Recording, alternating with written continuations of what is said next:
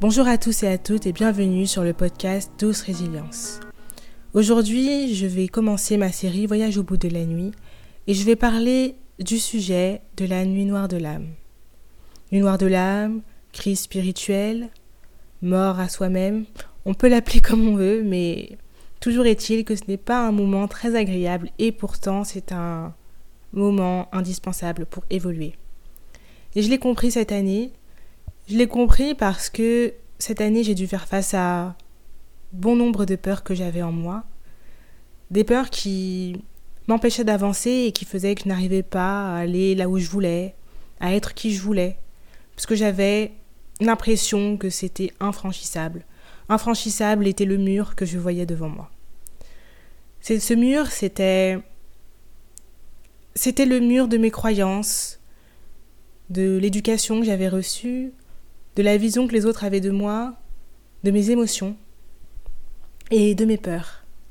Ma peur du rejet, ma peur de ne pas être aimée telle que je suis, de devoir m'adapter aux autres, de devoir dire ce que les autres voulaient entendre, ma peur de montrer ma vulnérabilité, ma vulnérabilité face à au fait que oui, que j'avais une sensibilité, que beaucoup de choses me touchent, beaucoup de choses me heurtent, même si je ne le montre pas forcément, et que parfois je me sens perdue, je me sens seule, je me sens isolée, mais je dois montrer cette image de la fille qui maîtrise la situation, qui sait ce qu'elle veut, parce que c'est ce que font les autres après tout.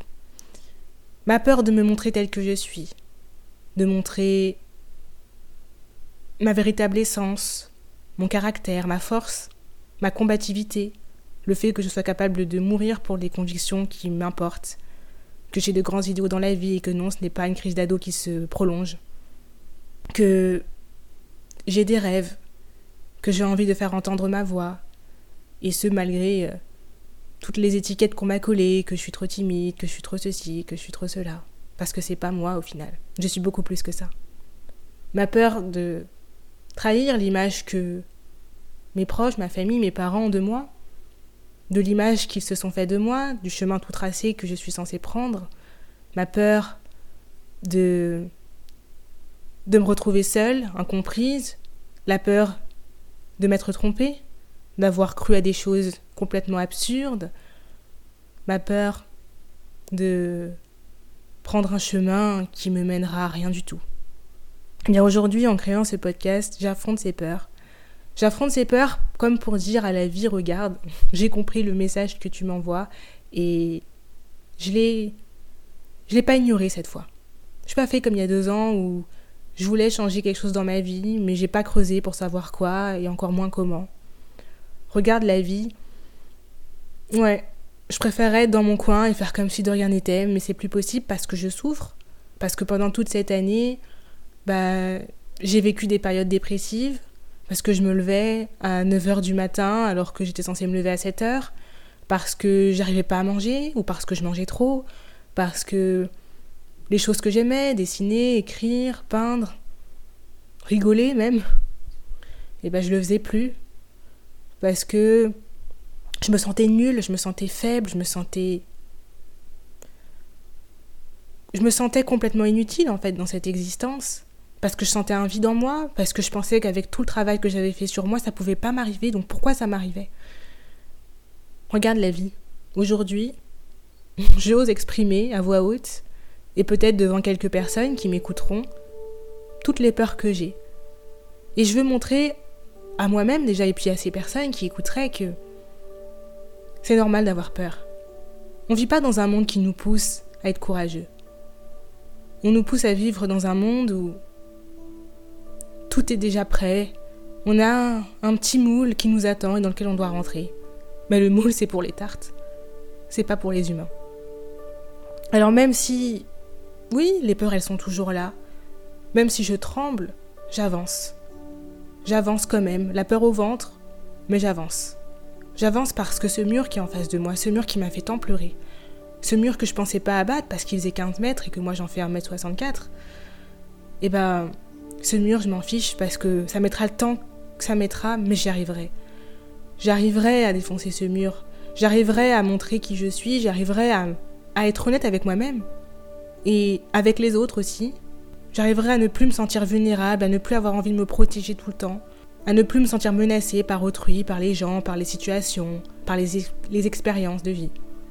Et j'accepte que ce sera long, j'accepte que ce sera dur et j'accepte que peut-être en chemin, j'y vive des épreuves encore. Mais la vie, je vois ce mur et je sais qu'il est là pour mon plus grand bien. Parce que ce mur représente tout ce que je ne suis pas et aujourd'hui je sais que je ne le suis pas. Je sais que je suis plus que ça, que je suis plus que ces étiquettes, que je suis plus que ces mots qu'on m'a mis sur moi pour me qualifier. Je sais que je ne suis pas trop sensible, je sais que je ne suis pas trop fragile, je sais que je ne suis pas trop énervé, trop en colère, trop engagé, trop extrémiste, non? Et si c'était les autres qui n'étaient pas assez? Et si nous étions tous juste ce que nous étions tout simplement?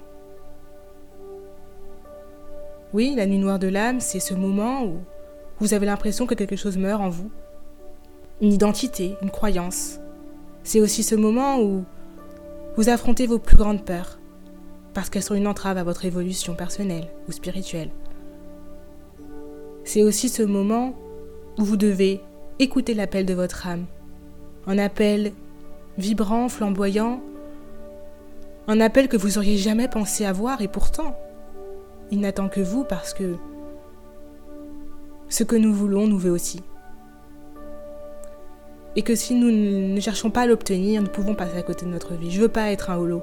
Je veux pas être une amérante dans cette vie, qui vagabonde et qui espère trouver un semblant de divertissement et de paix. Je l'ai été cette personne, et je n'ai pas de haine ou de jugement envers elle, elle a fait ce qu'elle a pu. Mais aujourd'hui, je veux autre chose. Je veux me sentir bien. Je veux être une inspiration pour moi-même. Et je veux montrer que c'est possible. Que c'est possible de s'en sortir et d'être heureux.